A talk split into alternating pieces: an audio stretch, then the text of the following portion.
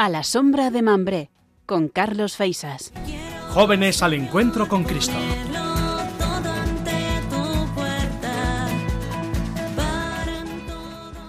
Un programa de actualidad juvenil con la Pastoral Juvenil de la Archidiócesis de Granada.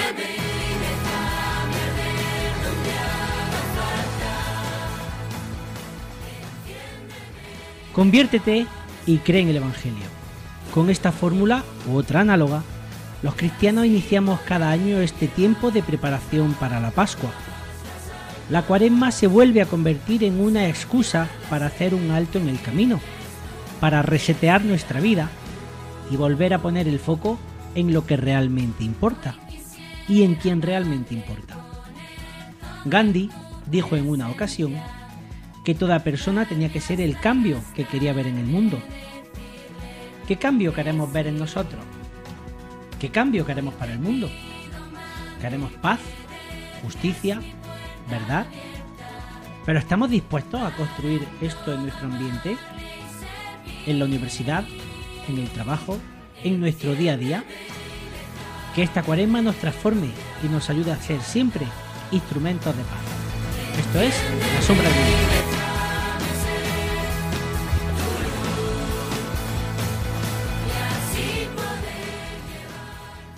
Comenzamos ya este tiempo de radio y lo hacemos como siempre dando la bienvenida al equipo que hace posible, que hace realidad eh, este tiempo que estamos aquí sentados en el encinar de Mambré. Javier Ortega, bienvenido. Bien hallado, Carlos, ¿qué tal? ¿Cómo estamos? Pues muy bien, aquí ya en el corazón de la cuaresma, eh, que bueno, pues cómo, cómo lo estás viviendo ya, tiempo, tiempo fuerte y tiempo intenso también. Tiempo muy intenso, siempre, la cuaresma siempre es muy intensa por la cantidad de actividades que tenemos y, y, en Andalucía, pues creo que como casi todas las provincias, pero que en Andalucía mucho más, porque se vive mucho más intensamente. Pero muy, muy bien, desde el miércoles de ceniza metido en cuaresma de lleno y deseando convertirnos y vivir el Evangelio. Muy bien. Marga Mellado, bienvenida. Uy, muchas gracias. ¿Qué Carlos? tal por el desierto? Pues muy bien, aquí vamos, empezando. Así que nada, un mes más aquí con todos vosotros a traeros noticias frescas. Muy bien, ahora nos cuenta a ver qué vamos a tener en este tiempo de, de radio. Eh, Goyo, buenas Buena- noches. bienvenido. Buenas noches, muchas gracias. Bueno, sí, sí, sí, el cura está a, a tope. Eh, tú que eres nuestro chico de las cofradías, ahora ya ni te cuento. Estamos al máximo. No sabemos ya a qué evento acu- acudir, a qué, a qué cosa cofrade ir, porque está toda España repleta de, de, de cosillas por ahí, que ya ahora veremos. Muy bien, pues Marga Mellado, cuéntanos eh, qué vamos a tener hoy en, en- en este programa. Bueno, pues nuestro boletín viene cargado de noticias frescas de la JMJ, tanto de himnos nuevos que se han y se han estrenado hace poco, de noticias de los voluntarios que ya tenemos por ahí algunos datos, así que todo lo, lo novedoso de la JMJ lo traemos hoy. En nuestros santos y jóvenes vamos a hablar de San Bartolomé de los Mártires, otro de los patrones, de los patronos de eh, la JMJ. Y luego nuestro tramo a tramo vamos a ver pues las diferentes eh, cómo se celebra la cuaresma en diferentes puntos de España, las diferentes costumbres que tenemos en cuaresma. Y por último pues terminaremos con nuestra o hacemos la maleta que nos vamos a un sitio muy bonito en Portugal llamado Fátima. Pues esos van a ser los principales argumentos de, de este tiempo, aproximadamente una hora que vamos a estar juntos. Si os resulta interesante, si os apetece compartir esto con nosotros, pues ya sabéis que estamos sentados a la sombra de Mambré, en este encinar maravilloso, pues buscar un hueco aquí en, eh, alguna piedrecita, os sentáis y juntos hacemos este tiempo de radio. Eh, y sin más, pues en nombre de todas las personas que hacen posible esta retransmisión, recibido un cordial saludo de Carlos Feisas, comenzamos. El boletín.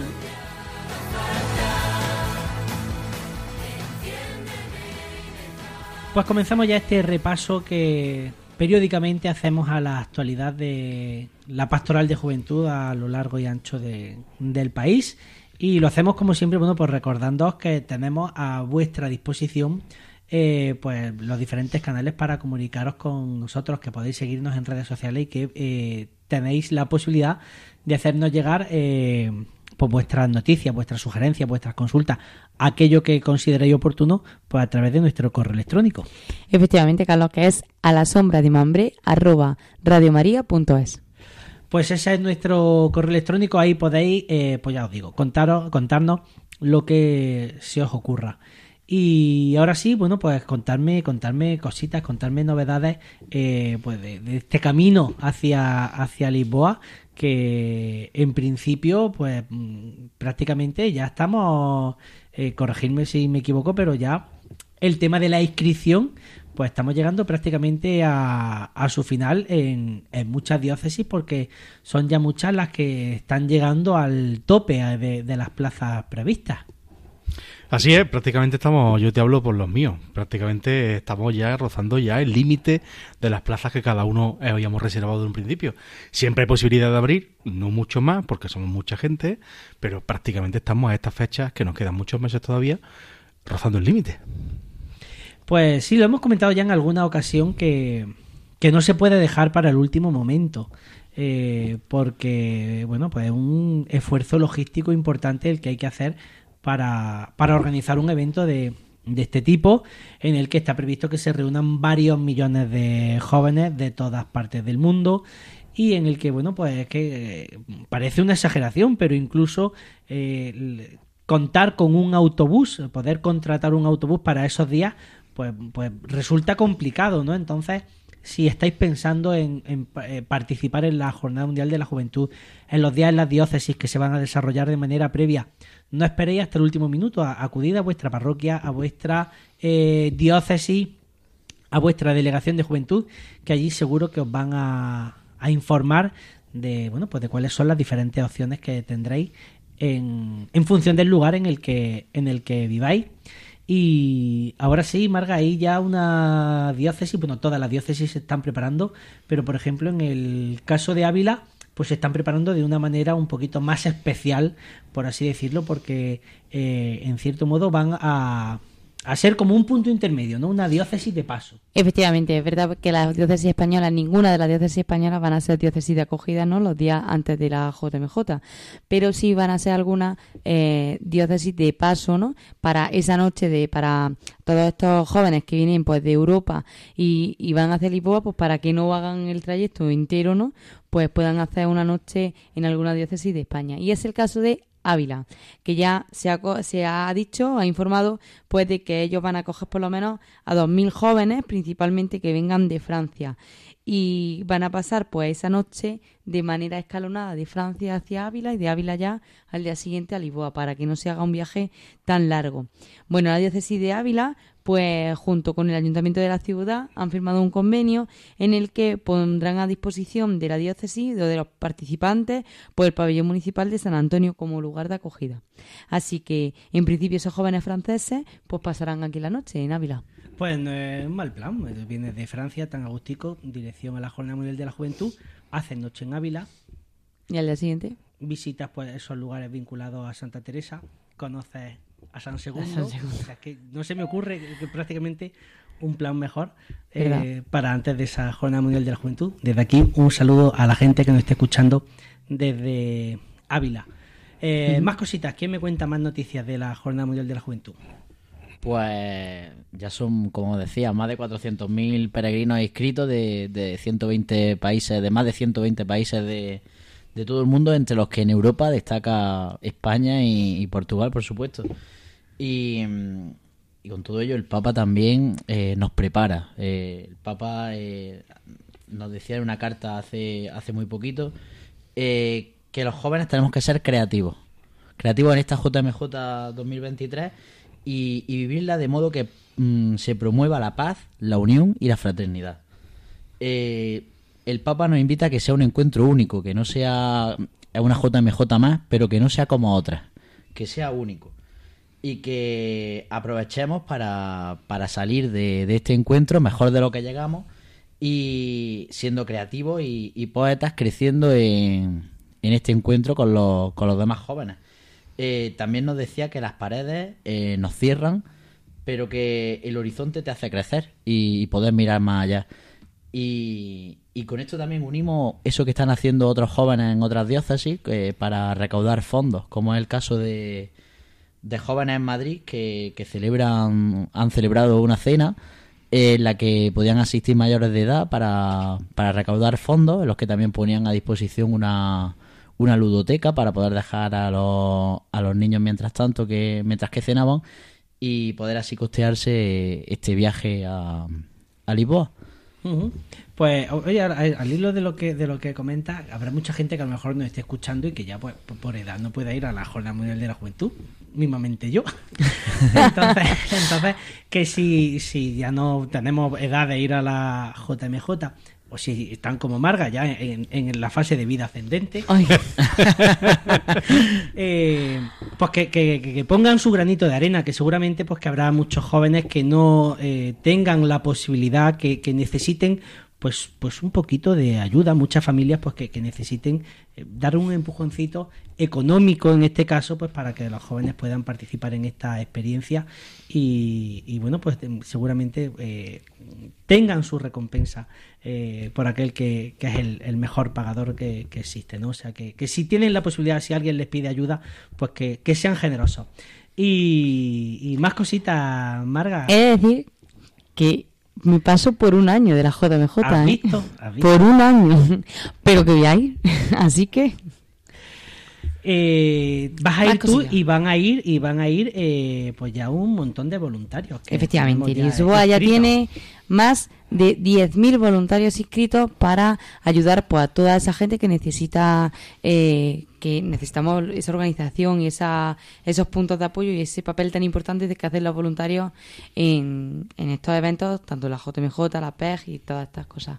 Y ya son más de 10.000 jóvenes los que se han apuntado eh, sin, sin nada a cambio, ¿no? O sea, dando su tiempo para ayudar a po- poner su, su tiempo a disposición de los demás y ayudar a los demás. Así que mm, estos son.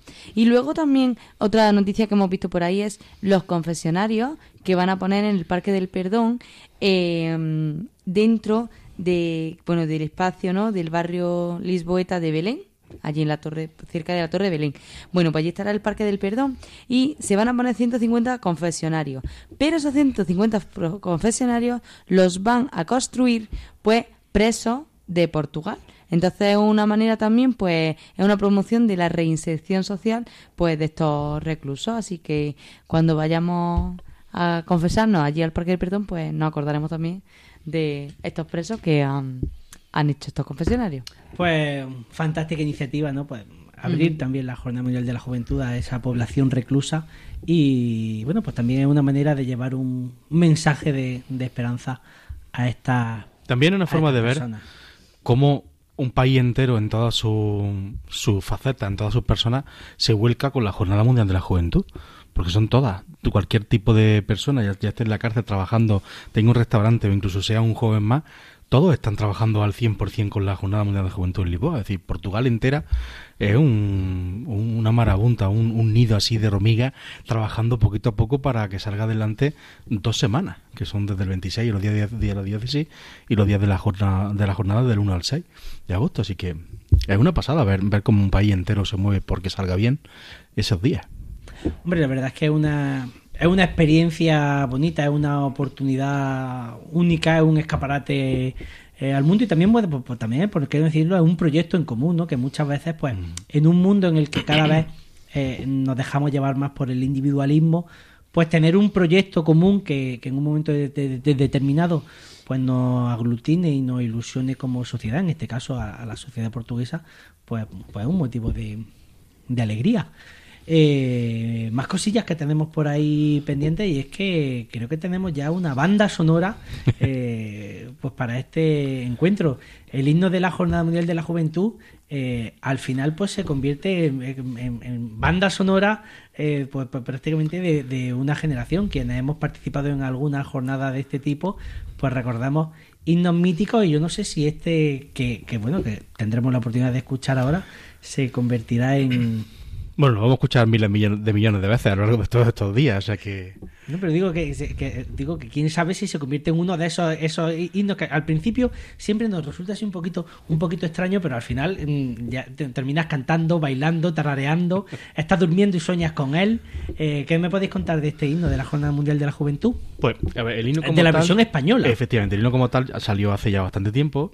Sin embargo, la Conferencia Episcopal Española, sobre todo en la subcomisión de, de Juventud e Infancia, pues decidió también hacer el himno en castellano. Porque en español también está, pero el español que utiliza pues un español un poco más americano y a nosotros los españoles nos suena raro en algunas cuestiones, en algunas palabras. Entonces, hemos hecho una versión una versión en castellano que vamos a escuchar en, vamos, en menos que canta un gallo, porque vamos a escucharla aquí en el programa. Eh, sobre todo lo bonito que tiene que son, se ha hecho con los, que cantan, son todos españoles, los arreglos los han hecho en español, todo se, ha produ- producido aquí y, direccionado aquí, eso con lo cual es una que cogiendo lo que nos ha dado Portugal, nosotros le damos también, ponemos nuestro, nuestro granito de arena. La dirección en este momento aquí en España ha sido de la mano de David Santa Fe y ha habido, tenemos voces como pues Marta Mesa, Jesús Cabello, Alfonso Moreno, es decir, cantantes que pertenecen al, a al, abanico de cantantes cristianos que tenemos en, en nuestra en nuestra nuestro país y que a lo mejor no nos suenan en las voces, pero si buscamos en YouTube seguramente el himno de la JMJ en español o en castellano, pues seguramente nos sale y veremos la fotografía o, la, o a cada uno de ellos cantando y lo conoceremos sin duda alguna. Pues yo creo que lo suyo ya con esta introducción, eh, pues es que escuchemos este himno de la Jornada Mundial de la Juventud de Lisboa, esa versión española, y a ver qué os parece. Pues con vosotros el himno de la JMJ versión castellana.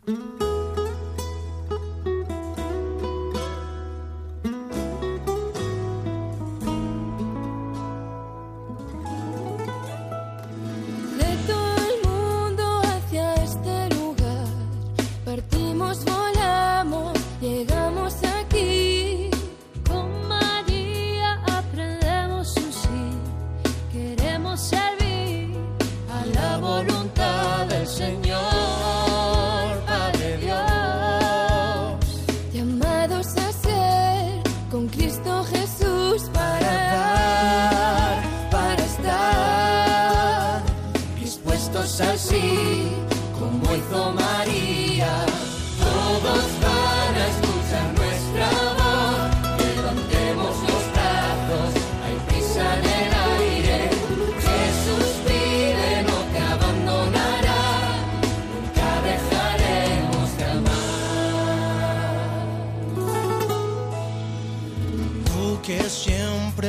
buscándote, ven a descubrir, ver lo que yo vi. Con nosotros ven a ver más allá de aquello que haces y no te dejas sonreír y amar. No mires atrás, no digas que no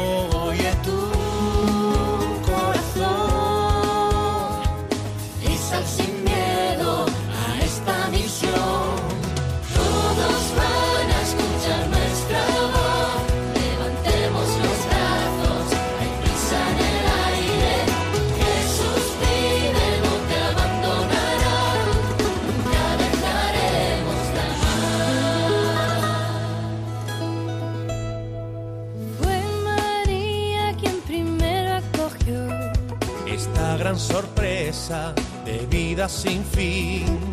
confiada quiso recibir Este gran misterio de un Dios que es por siempre por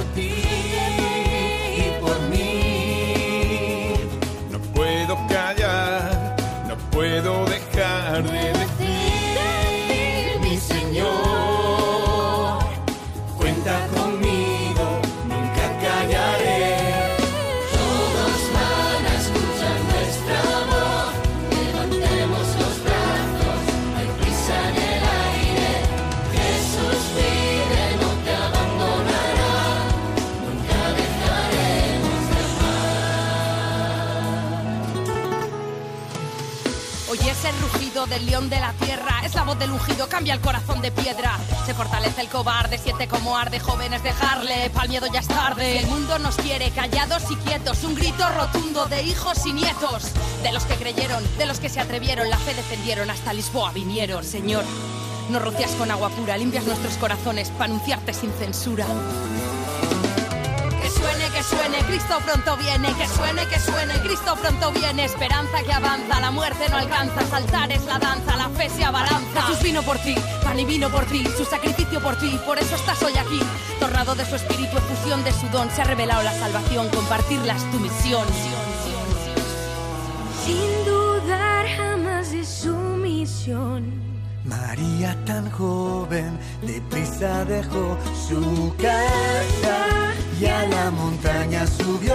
a ver a Isabel y en ella encontró alegría. El fruto bendito, Él es mi Señor. Yo también. Yo también quiero ir, porque creíste,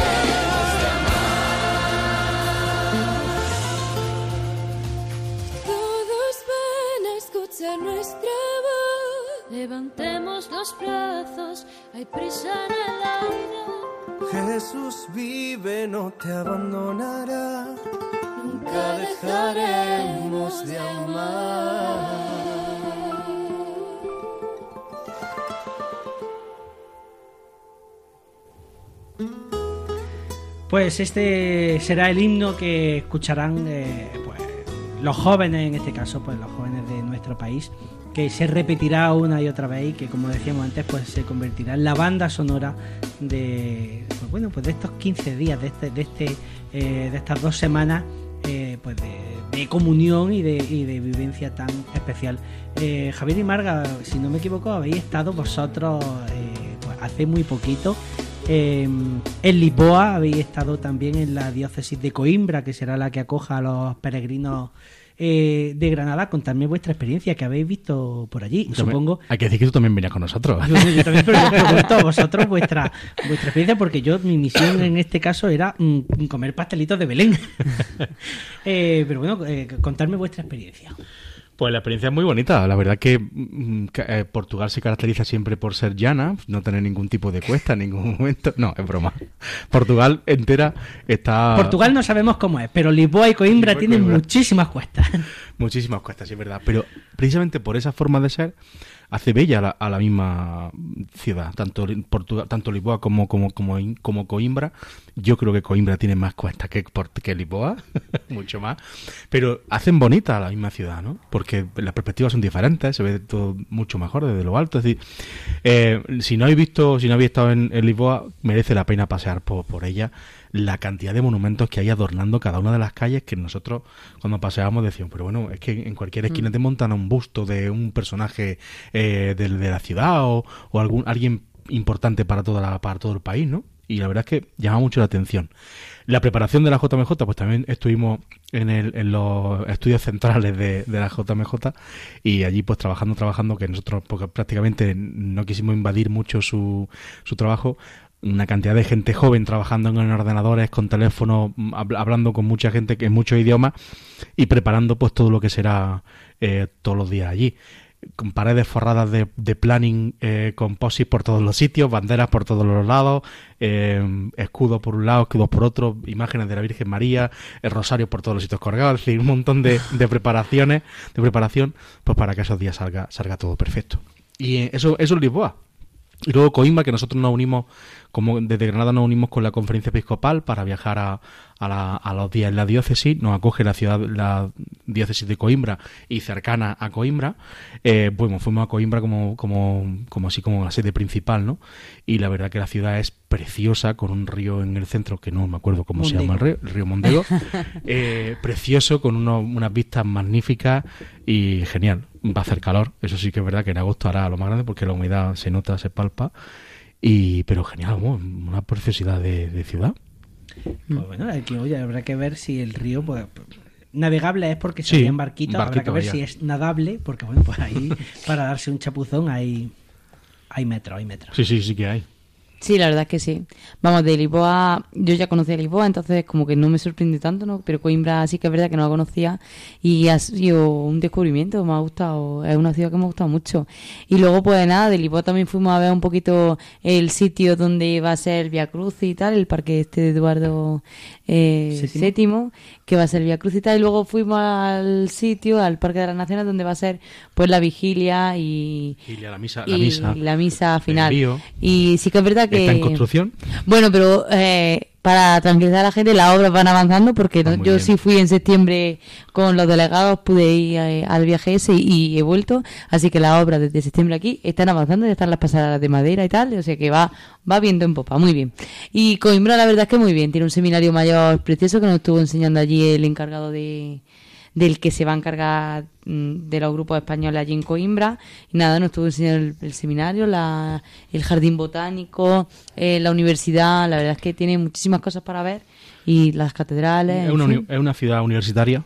Es más, cuando estábamos paseando había, por lo visto, la fiesta de elección del rector y estaban todos los universitarios vestidos de, De Harry Potter. de- de gala, con sus capas especiales o típicas de Coimbra y nosotros diciendo, bueno, pues algo pasará grande. Luego nos enteramos que era la elección del rector, del nuevo rector. Sí, sí, sí. Pero que mm, muy bien. Vamos, que no tocó Coimbra y hemos tenido suerte. Muy bien, pues bueno, ya sabéis que nuestra jefa de obra ha visitado el lugar eh, con su casco y sus cosas. Va y- todo bien, va todo y bien. La obra eh, va bien. Eh, si vemos que tal, dentro de un par de meses la mandamos de nuevo y, y que dirija. A que no vuelva diciendo cosas. Que dirija, que dirija el asunto, hombre, porque si hace falta, pues Marga coge allí la pala y se Sí, sí, sí, la primera. La verdad que la envergadura de la obra es gigantesca. Es una pasada, ¿eh? Hombre, si Eh, cualquiera p- pensemos en, en el quehacer que tenga cada uno, su oficina, su hospital, su universidad. Imaginemos la logística más o menos cotidiana de cualquiera de estos sitios y ahora pues hagamos una extrapolación a 3 millones de personas, ¿no? Y podremos imaginar pues lo que supone un evento así. En fin, chicos, que se nos va el tiempo y que no puede ser, que tenemos que seguir avanzando, que, que- que hay que pasar al siguiente tramo, que Goyo ya tiene la cera encendida para, para ver qué, qué nos cuenta hoy. Que así sea. Venga. Tramo a tramo. Pues tramo a tramo ya tenemos la cruz de guía, tenemos todas las insignias preparadas para poner en la calle este cortejo, en este caso pues un cortejo todavía cuaresmal. Eh, Goyo, eh, hoy me parece que nos trae eh, tradiciones de cuaresma. Pues sí, decía de la insignia en la calle, pero le estamos sacando brillo. Estamos, están, estamos, están las todavía trabajando. Estamos, estamos sacando lustre, muy bien, pues. Sí, tenemos ahí a los grupos jóvenes a- al máximo, a todos los cofrades preparando preparando esos, esos días grandes, esa semana grande. Venga, pues Pero- cuéntanos curiosidades cuaresmales.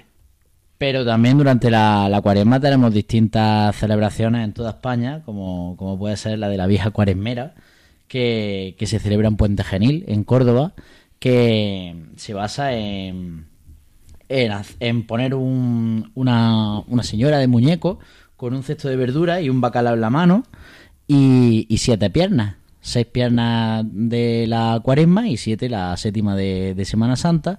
Y en todos los domingos de, de cuaresma se le van arrancando las patas hasta que finalmente el domingo de, de resurrección se, se quema. Eso en Córdoba. Luego si, si nos vamos a Toledo, a Ciruelos, eh, la costumbre es eh, celebrar eh, con el hornazo, un hornazo con, con huevo y, y chorizo, eh, que puede ser de pan dulce o, o salado, que se cubre con una cruz y que pues la gente se reúne en el campo para, para ir a comerlo. Eh, suele ser un jueves en mitad de, de cuaresma. Esta tradición eh, aquí, sobre todo en Granada, la, la conocemos, la hemos extrapolado a, a San Marcos. Pero esta gente la celebra. También en- el domingo de resurrección. Mm. En los dos sitios, San Marco, el 25 de abril, y, y el domingo de resurrección o la semana de Pascua. Pues esta gente en, los pueblos, en algunos pueblos de, de Toledo lo celebra en, En Cuaresma. en un jueves en mitad de cuaresma. Bueno, Pues ahí está, si en vuestro pueblo, en vuestra ciudad, se consumen hornazos en cualquier otra fecha, mandando un correo y nos lo contáis. Claro. Sí, hay pueblos también aquí en Granada, por ejemplo, que lo hace justo el jueves antes del miércoles de ceniza, que le dicen el jueves larguero, y también se van al campo a comerse los hornazos antes de que empiece eh, la cuaresma. Ahí está, el apunte de los hornazos. Pues sí, eh, también tenemos varias hermandades de ánimas que aprovechan la cuaresma para, para pedir por esas ánimas del, pur- del purgatorio. Eh, por ejemplo, en Ciudad Real, en Calzada de Calatrava, hay un grupo de mujeres por las calles que van pidiendo para, para, esta, para estas ánimas y se, se les llama las pedidoras del pecado mortal. Llevan un farol para alumbrarse y una campanilla para llamar la atención de la gente. Y cuando un niño sale a, a darle limosna, pues también le ofrecen tocar al niño de esa campanilla. Algo parecido eh, ocurre en Tornavaca, en Cáceres. Eh, en este caso es una mujer que por promesa eh, va, pasan- va paseándose por, por el pueblo y, va rezando una, una serie de, oraciones que recita y, y lo hace pidiendo por, por la ánima. Se le llama la moza de la ánima. También tenemos algo así también similar, las bocinas en Chinchilla, en Albacete, lo hacen unos, los miembros de la Hermandad de Jesús Nazareno que recorren las calles los sábados por la noche con dos bocinas, unas bocinas de unos 3 metros de, de grande, hay que imaginar el, el sonido, y, y van tocando a la voz de Toca Chabó. Se le dice Toca Chabó y, y ellos tocan, y, y también se golpea un tambor que, que según cuentan es bastante desafinado. Y, y se lanzan por unos sonidos que, que sobrecogen. Eh, también en Peraleda de la Mata, en Cázares, eh, van preguntando quién nos da un ángel. Van pasando por las casas preguntando que, quién les da un ángel, la cofradía del descendimiento, van con capas negras y unos cetros, y a la casa en la que responden aquí hay uno, le entregan a, a un pequeño, a un niño, eh, vestido con, con unos trajes largos, con una apariencia un poco similar a unos angelitos. Y esto pues lo hacen el domingo anterior justo al de Ramos, el domingo de pasión. Hablando de pasiones, eh, tenemos las pasiones catalanas, eh, que son unas representaciones vivas de, dra- de dramas sacros, eh, que son representadas por las gentes del lugar. Esto ya venía desde el siglo XVII, e incluso se han llegado a construir teatros para representarlas. Suelen ser en catalán, excepto una que se hace en Cervera, que es la más antigua y, y dura hasta seis horas. es una, una obra bastante, bastante Extensa, tensa. extensa. Sí. Eh, en Castellón de la Plana, el tercer domingo de Cuaresma, también tienen una romería, que es la más importante de Castellón, con cientos de personas, con un pañuelo verde y largas cañas.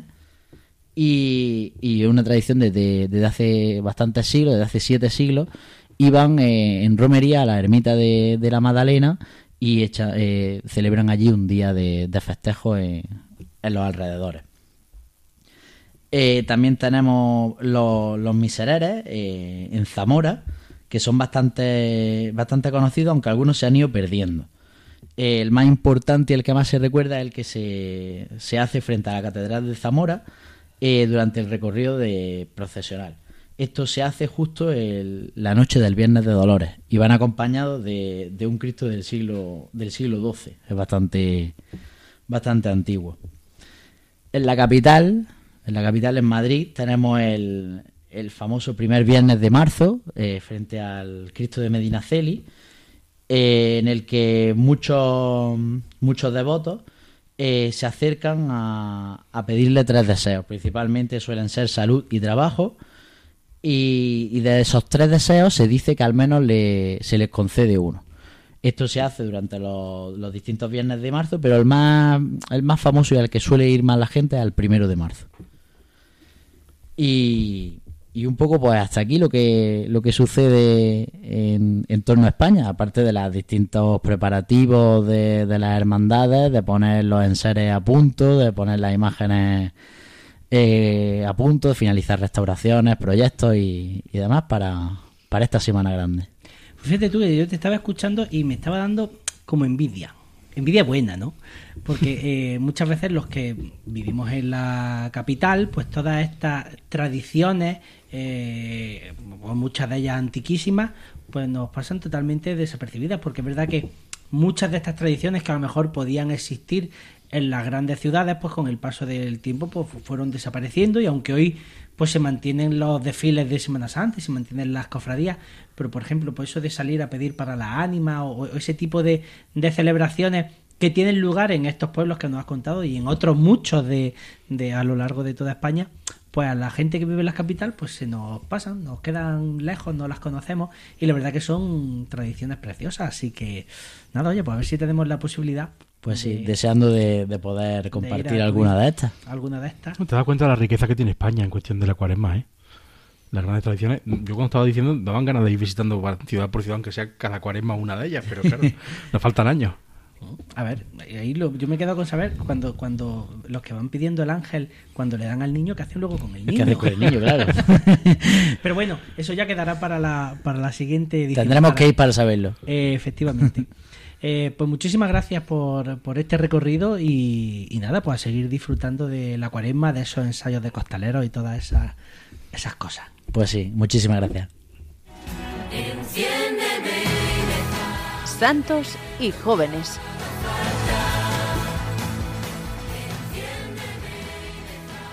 Pues tiempo ahora para conocer eh, la figura de otro de los santos patronos de la Jornada Mundial de la Juventud. Eh, ya sabéis que estos santos que vamos re- eh, repasando eh, pues en cada, cada uno de los programas, pues son los santos que la organización de la jornada pues ha propuesto a los jóvenes pues como patronos, pues para que conozcan su vida, para que puedan servir de inspiración, que a fin de cuentas para lo que sirven la figura de los santos, para lo que nos sirven en esta vida eh, terrenal, pues tener un modelo eh, en el que fijarnos y en el que poder pues, pues, ayudarnos a, crecer en nuestra vida de, de fe. Y en este caso, Javier, eh, traemos un santo que quizá pues no es muy conocido para el público castellano porque es un santo portugués, en este caso, si no me equivoco, es un obispo Obispo de Braga, de Braga.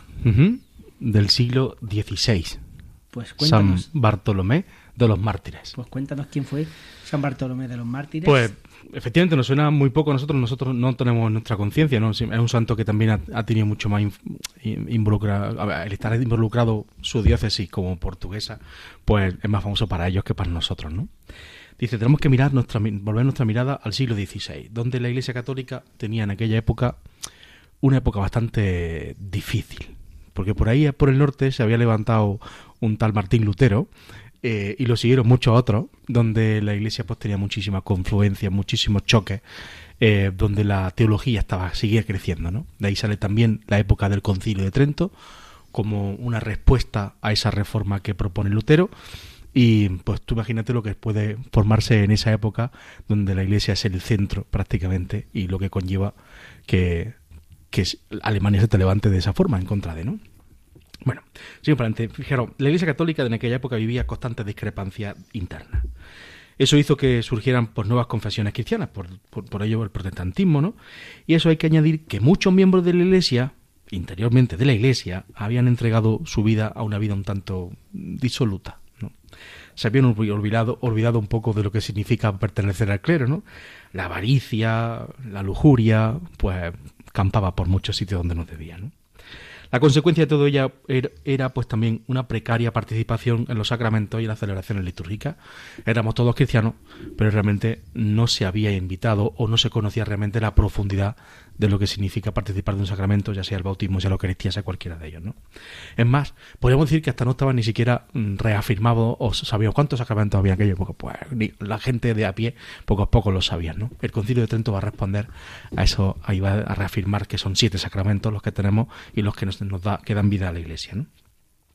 Para hacer frente a este sombrío y deplorable panorama, pues tuvo lugar ese acontecimiento precioso que es el Concilio de Trento, que duró de entre los años 1545 a 1563, y donde de manera discreta, casi casi imperceptible, en Portugal surge, surge un hombre llamado Bartolomé Fernández, que para los portugueses es San Bartolomé de los Mártires, de quien hoy vamos a ocupar, no ocupamos, ¿no? Desde muy temprano pues dio muestras de una inteligencia sagaz, de una fuerte inclinación a los estudios, fue al Colegio de Santo Domingo, él es dominico, y donde allí recibe una sólida formación humana, religiosa, académica, teológica. Prácticamente se forma como un auténtico teólogo de su época. Viendo la época que tenía que tampoco había mucho interés por los estudios, pues él se dedica a estudiar, ¿no? Eh, pasó 20 años dando clases en los conventos de Lisboa, de Batalla y en, en Évora. Y sus biógrafos aseguran que, no obstante su progreso en los estudios y en la docencia, nunca perdió la sencillez de sus orígenes. Una cosa que caracteriza a San Bartolomé es que siempre vive en la humildad, siempre le gusta ser pobre, vivir en la pobreza. Más tarde, como ya como presbítero, como cura y sobre todo como obispo, destaca por ese inmenso celo apostólico, cumpliendo siempre un mandato evangélico de anunciar a todo el mundo y en todo lugar la palabra y ejemplificarla con su propia vida. ¿no? Teniendo en cuenta pues, su naturaleza humilde y sencilla, pues nunca le había pasado, se le había pa- pasado la cabeza el ser algo más que un presbítero. Sin embargo, pues la iglesia, que siempre es sabia, a pesar de que esté bamboleándose por un lado y por otro, pues sabe elegir a, a obispo necesario en ese momento. Y le llega esa invitación oficial por parte de la iglesia a que debe ser obispo, cosa que él niega en muchísimas ocasiones, hasta que el superior de la orden de los dominicos lo llama al orden, nunca mejor dicho, y le dice, pues que tienes que acoger porque la iglesia te lo está pidiendo. Y acepta solamente por obediencia ese, ese ser obispo. Y eso provoca que él siga siendo, como siempre ha sido, dentro de su humildad, siga siendo eh, ese obispo, con lo cual cambia también la concepción de ser un obispo. Los compañeros obispos de la zona tampoco que lo tuvieran en mucha estima, porque su forma de ser, su forma de vivir, provoca que, mm, Sacaba un poco a relucir las vergüenzas. Efectivamente. Y eso provoca que el pueblo lo hable, lo ame cada vez más, quiera con- conocerlo, quiera estar junto con él y que sus propios compañeros incluso le escribieron de vez en cuando alguna cartilla que otra intentando sacarle los colores, cosa que él siempre se lo echa a la espalda y sigue anunciando, anunciando el evangelio, ¿no? Inmediatamente se pone manifiesto que Bartolomé tiene una, disposición única para visitar todas las parroquias de su archidiócesis. Cosa que muchos pueblos pues decían, pues hemos tenido muchos obispos, no nos ha visitado nunca nadie. Y de buena primera pues, aparece Bartolomé y comienza, siendo el obispo, comienza a conocer. Dice que recorrió las más de, mil do- de 1.200 parroquias que tenía su diócesis, su archidiócesis. ¿no? Además, dedicándose inmensamente a ese pueblo que caracterizaba, se caracterizaba por un especial abandono. ¿no? ¿Qué frente al abandono que hace él? Pues un excesivo cariño. Se da por completo a todo el que llega, a todo el que llega sin preocupar nada, todo lo que tiene se va, se lo da. Y especialmente a los más pobres y a los enfermos. Directamente se va en busca de ellos, ¿no? Para ese ministerio iba montado en una mula, recorriendo toda su diócesis en mula. Lloviera, nevase, hiciera frío, hiciese calor, siempre en mula, en mula, por todos los caminos intransitables y con cuestas para arriba y para abajo que caracterizan a Portugal, estaba recorriendo toda su diócesis, soportando todos los rigores y no hacía nada, conseguía que él se parara, sino simplemente fue caminando, caminando. ¿Qué- ¿Y qué hace? Pues que se convierte en un modelo para los nuevos obispos o para los que lleguen a ser después de él. ¿no? Esa forma hace que sea como una, un espejo de las virtudes cristianas, ¿no?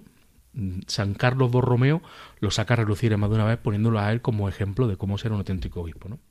Podemos entender que teniendo cuenta de su estilo de vida austera y, modo, y su disciplinado modo de gobernar su diócesis, el padre Bartolomé agradara a, agradaba, a una parte del clero, pero disgustaba a otra parte del clero, pues como decíamos al principio, que vivía disolutamente en otros tipos de, cosas, ¿no? Y también a sus compañeros. Era previsible, por tanto, que recibiera muchas críticas. A medida que iba tomando contacto con las múltiples realidades de su rebaño, iba comprobando la falta de preparación que tiene el clero y la falta de conocimiento que, de doctrina cristiana que tienen sus propios fieles. Y para esa situación, para solventarla, lo que hace es organizar clases de teología moral en distintas partes de, su diócesis. Su formación como dominico lo ha preparado para la predicación. Por eso se atribuía en enorme importancia a la homilía que recomendaba vivamente y en cuya técnica estaba tan versado. Es decir, la mejor forma de enseñar al pueblo es dándole catequesis con lo cual la homilía, que en esa época estaba un poco apartada, pues le daba la importancia que predicar la palabra de Dios. Cosa que no hará Trento, no pondrá Trento manifiesto, pero sí Vaticano II dará muchísima importancia fijándose en lo que San Carlos Borromeo y San Bartolomé están diciendo continuamente. La predicación es la mejor forma de llegar al pueblo para que escuche esa palabra, ¿no? Bartolomé de los Mártires participó en la tercera y en la última etapa del Concilio de Trento, de entre el año 1562 y 1563, y ahí se presen- presentó y sometió a consideración a los padres conciliares, pues hasta 268 peticiones para reformar la Iglesia, sobre todo en cuestión de cómo llevar la doctrina cristiana a los fieles, que era tan desconocida, ¿no? Y eso lo hace basándose en su experiencia, en cómo lo ha hecho él a lo largo de, sus años de como obispo en su diócesis, lo propone para que eso. Y se queda. En el Concilio de Trento lo, lo fija como que se quede como, como algo, una- un proyecto que es bueno y que hacerlo a partir de aquellos barros estos lodos, ¿no? Si, si ya San Bartolomé está, está metiendo la humilía dentro de- del Concilio de Trento, pues el Vaticano II lo recoge también y a día de hoy es necesario predicar en cada Eucaristía. No sé si te has dado cuenta, ¿no? En alguna ocasión me ha parecido que sí. A veces demasiado extenso, pero bueno, eso será harina de otro costal. El concilio, así como un gran número de los obispos, no dejó de darle a la homilía la importancia que se merece. Sin embargo, la falta de buenas traducciones de la Biblia, del, con- del desconocimiento de su contenido y la poca consideración que se le tenía a la mesa de la palabra en esa época retrasará la valoración de la, de la homilía. Será el Concilio Vaticano, como decía, el que ponga de manifiesto pues esa, esa fuerza, ¿no? Y poco más podemos decir de, este hombre, de San Bartolomé. Realmente es un hombre pues que vive mm, de esa forma, mm, viviendo prácticamente por y para los pobres, de enseñando continuamente la palabra de Dios a todo aquel que se acercara o que quiera conocerlo, y prácticamente dio en su vida entera. Lo mejor de todo, hasta el final. Él se retira a uno de los edificios que había construido, construir para la formación de los sacerdotes. Podemos decir que se retiró al seminario que que hizo en su momento, y allí murió humildemente se retira con ya setenta y tantos años, setenta y seis años, y al poco tiempo, pues, el Señor lo llama a sus filas en el cielo, y a partir de entonces comienza el olor de santidad para nosotros. Muy bien, pues oye, encantado de conocer esta figura que la verdad que no había escuchado nunca, a San Bartolomé de los Mártires, y nada, pues que nos dé... Amigo de tu patrón, San Carlos Borromeo. Hombre, pues que los grandes se juntan al final. Que nos dé grandes sacerdotes y grandes predicadores. Que decías tú la homilía, digo, pues muy bien, está bien, la homilía, pero, pero que se fijen en el ejemplo de. de este Efectivamente, no solamente con la palabra, pero también con la vida. ¿eh? Que, que ilumine, que ilumine. Pues un placer eh, seguir conociendo la figura de estos santos patronos de la Jornada Mundial de la Juventud. Oye, pues que cuando llegue la época, pues lo vamos a ver recorrido a todos. Y llegarán los jóvenes, en este caso, pues a lo mejor llega alguien a Braga y dice, ¡Uy! Pues era este santo que estuvimos escuchando un día en la radio. ¿Quién? Efectivamente. Eh, y preparando la bolsa de aseo y lo básico, que ha llegado el momento de irnos de viaje. Vámonos. Hacemos la maleta. Oye, pues hoy nos está quedando un programa de, de lo más portugués. Me estoy dando cuenta de que está todo perfectamente igualado. Estoy muy orgulloso de vosotros porque hemos estado en Lisboa, hemos estado en Coimbra, acabamos de estar en Braga, que está un poquito más al norte, y ahora pues ya, como venimos de vuelta, pues a la, a la vuelta vamos a hacer una parada nada más y nada menos que en Fátima. Efectivamente. Vamos a ver el santuario de Nuestra Señora del Rosario de Fátima, o más conocido como el Santuario de Fátima. Está localizado en Cova de Iría, en la ciudad de Fátima, en Portugal, y es uno de los más importantes santua- santuarios marianos del mundo. Está a unos 120 kilómetros de Lisboa, así que eh, nosotros en este viaje que hemos hecho, pues de camino de Lisboa a Coimbra, pues tuvimos que hacer parada sí o sí Parada aquí. obligada. Efectivamente. Bueno, el santuario de Fátima es visitado por entre, entre 6 y 9 millones de peregrinos cada año. Eh, cuenta la historia que en 1917 Luciano Santos, Francisco Marto y Jacinta Marto, pues conocidos como los tres pastorcillos de Fátima, afirmaron haber presenciado presenciado varias apariciones de la bienaventurada Virgen María en el lugar de la Cobadiría, en Fátima. En una de esas apariciones le habría dicho que construyeran una capilla en aquel lugar, que actualmente es la parte central del santuario, y con el paso del tiempo, pues el santuario se extendió, aumentando así la capacidad de acogimiento de los peregrinos en el recinto abierto. Bueno, el santuario está fo- formado por la capilla de la aparición, el recinto de oración, la basílica de Nuestra Señora del Rosario, varias casas de retiro, un albergue, un centro pastoral y la nueva iglesia o basílica menor ya de la Santísima Trinidad. También tenemos una acineira grande o una encina que es la más grande que hay que estaba en Cobadería en el 1917 y por eso también una parte de la historia de las apariciones porque junto a ella pues esperaban los pastorcillos que apareciera la Virgen María. En otra de las partes de la plaza pues también tenemos una cruz alta de unos 27 metros de altura y hay un módulo de hormigón del muro de Berlín que recuerda la intervención de Dios prometida en Fátima en la caída del comunismo. Entonces, de recuerdo, pues también está allí un módulo de, de ese muro de Berlín. Vamos a hablar un poquito de la Basílica de Nuestra Señora del Rosario, que es la que más nos llama la atención cuando llegamos a Fátima. Bueno, la Basílica de Nuestra Señora del Rosario comenzó a ser construida en 1928, es de estilo neobarroco y fue consagrada el 7 de octubre del 53. En el año 1954 el Papa Pío XII le concedió el título de Basílica Menor. Bueno, tiene una torre de unos 65 metros de altura que está rematada por una corona de bronce de 7 toneladas, con una cruz en lo alto que se ilumina durante la noche.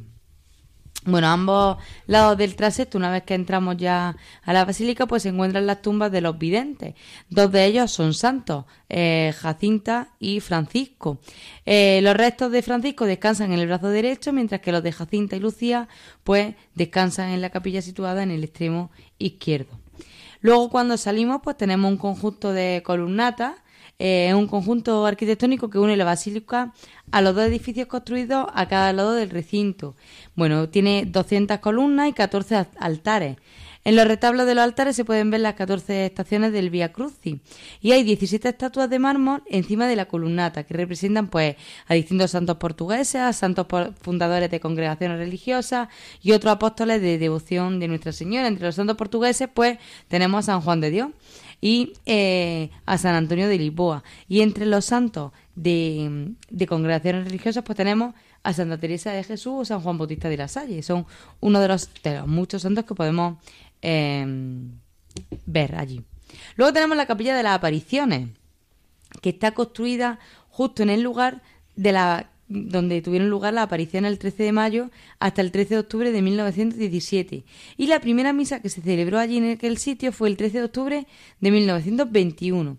Eh, bueno, si alguien ha ido o si vais ahí, pues hay un pedestal donde se encuentra la estatua pues de la Virgen y ese pedestal marca justo el sitio exacto donde estaba la pequeña encima sobre la cual pues se produjeron la, mm, las apariciones. Más modernillo, la Santísima Trinidad. Vámonos a la Basílica de la Santísima Trinidad. Más modernillo. No tiene nada que ver, es totalmente distinto. Bueno, más moderno. Pero también yo creo que se hizo por la cantidad de personas que Sí. entran en esa basílica. Bueno, al final de la explanada se encuentra justo al lado contrario, ¿no? De la basílica de, mm, de Nuestra Señora del Rosario, está la, la basílica de la Santísima Trinidad, que tiene una capacidad de 9.000 asientos y se inauguró el 13 de octubre de 2007 y está consagrada ya con el título de Basílica Menor. Eh, bueno, si uno va a Fátima, eh, hay un evento, un acto que no se puede perder, que es ¿eh? el rosario que se reza por la noche, la procesión de, de la antorcha, que pues todo el mundo va con su vela a rezar el rosario Y mientras la. Virgen va sale en procesión. Efectivamente, es decir, que eh, cualquier visita al santuario de Fátima, bueno, pues no puede faltar eso, pues la visita a la, a la gran eh, basílica, que es quizá la imagen más, más conocida, a esa capilla de las apariciones, que realmente es el corazón del santuario. Y bueno, pues sobre todo pues tener eh, presente pues que, el momento más especial de cada día pues ese eh, rosario de antorchas que en el que la imagen de la Virgen pues recorre eh, recorre la explanada de, de oración. Eh, así que nada, pues muchísimas gracias por habernos llevado en esta ocasión hasta hasta Fátima y El que quiera hacerlo andando, hay un camino hasta Fátima, que es siguiendo las flechas azules o celestes que muchas veces se unen con el camino de Santiago. Entonces, para el que quiera ir andando, pues las flechas azules. ahí queda la recomendación y casi sin darnos cuenta pues hemos llegado al final de este tiempo de radio. Eh, Javier Ortega, muchísimas gracias por acompañarnos. Nada, siempre es un placer estar con vosotros. Hoy se nos ha pasado volando. Volando, sí, sí, Hay sí. otra. Marga Mellado, muchísimas gracias. A ti. Nos vemos en la próxima. Eh, Goyo, a ti te he dejado para el último porque me tienes que contar con qué marcha nos vamos a despedir. Pues hoy en mitad de la cuaresma nos vamos a despedir con la marcha El Hijo de Dios, de Manuel Alejandro González. Y que suenan los instrumentos de... La banda de cornetas y tambores de Tres Caídas de Triana. Así me gusta que te digas bandas que estén empezando ahora mismo, bandas para que Nueva, suenen nueva. Para darla a conocer. En la radio. Muy bien, pues vamos a dar a conocer esta banda que ya saben ustedes que es pues, recién, recién fundadita. Eh, muchísimas gracias a todos los que nos habéis acompañado en este tiempo de radio. Ya sabéis que eh, pues dentro de una semana volvemos a estar aquí y que volveremos a encontrarnos a la sombra de Mambré. Hasta entonces, sean felices.